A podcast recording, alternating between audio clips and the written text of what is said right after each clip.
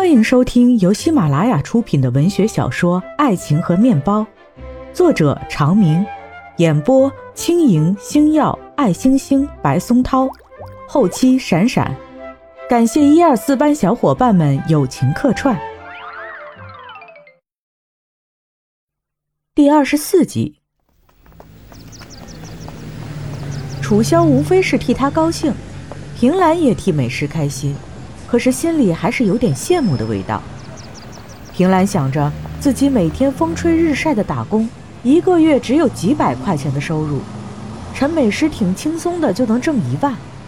美诗本来长得就好看，现在还这么能干。人和人真的是有差距的。楚萧问：“我记得你不是计算机专业？”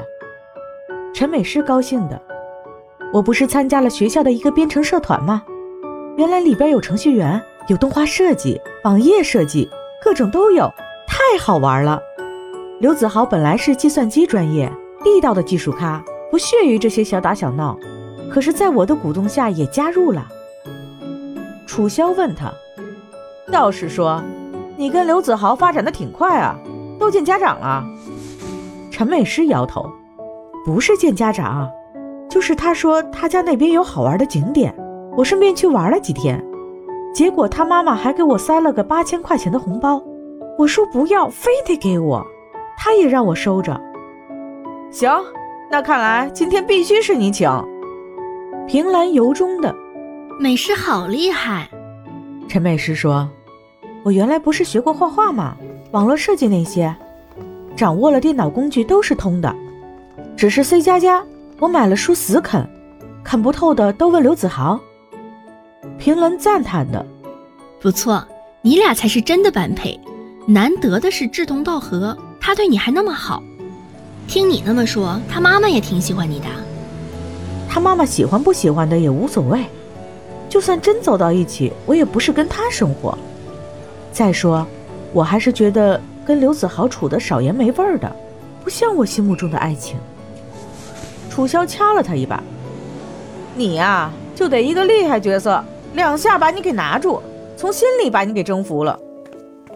陈美诗回推他一把：“哎呦，我可不知道被征服是什么样子，要不你跟我说说。”楚萧知道陈美诗是讽刺他，恨不得把他锤个稀烂。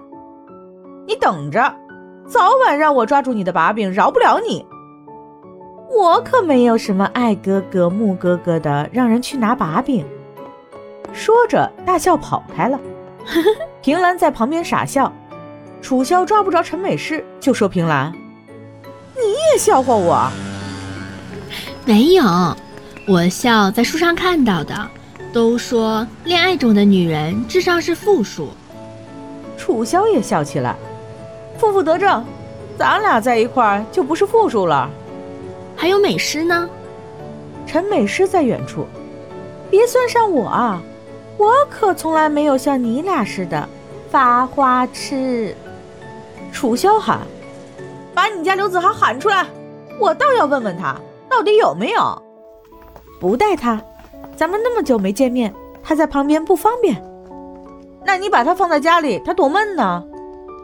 不闷，他来了，我妈就拉着他聊，在家里他比我还受欢迎呢。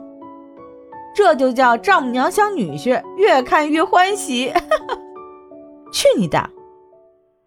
三个女孩嘻嘻哈哈的，没有什么正经，拿各自的男朋友打趣。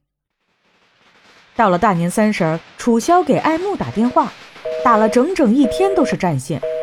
楚萧不免心烦意乱，年也没有过好。终于盼到新学期开始，平兰和齐昊天一起回学校。谁知开学没有几天，楚萧就出现在平兰的面前。平兰大为吃惊：“你怎么来了？”楚萧说：“我觉得你这边火锅特别好吃，想来吃火锅。”平兰连连点头：“你呀，你为了吃个火锅跑那么远，只有你才干得出来这样的事儿。不远呐，坐飞机才两个多小时。那我们现在就去。”吃火锅人少了点儿，不好点菜。嗯，我让齐昊天也来。对，还有爱慕。真有你的，醉翁之意不在火锅，在木哥哥。你到底叫还是不叫吧？平兰无奈，能不叫吗？到底拿你怎么办？平兰给爱慕打电话，爱慕一听是他，爽快的答应。到了火锅店，四张条凳摆在桌子的四面，艾慕一坐下就皱眉。这火锅店的环境不太好，下次我带你们去一家。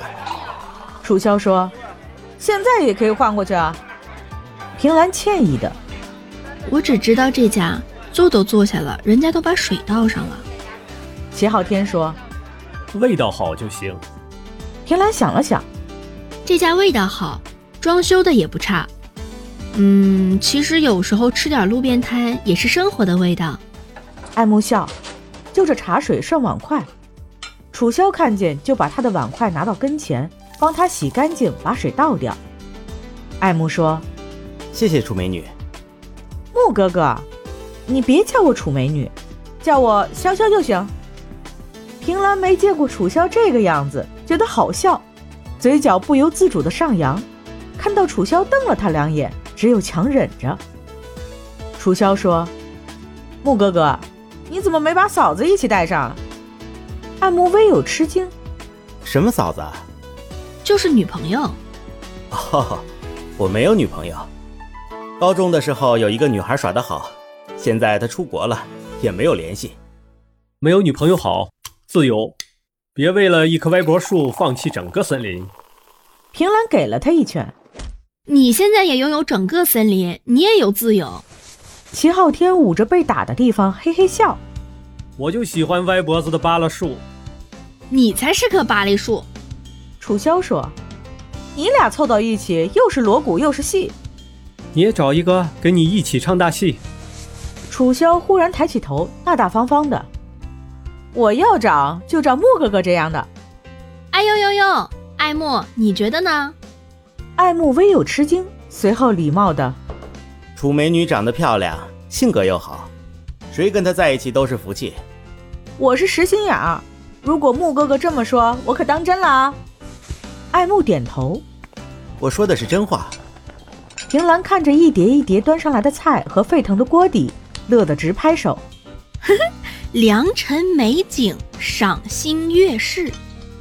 菜煮好了，四个人就开始大吃起来。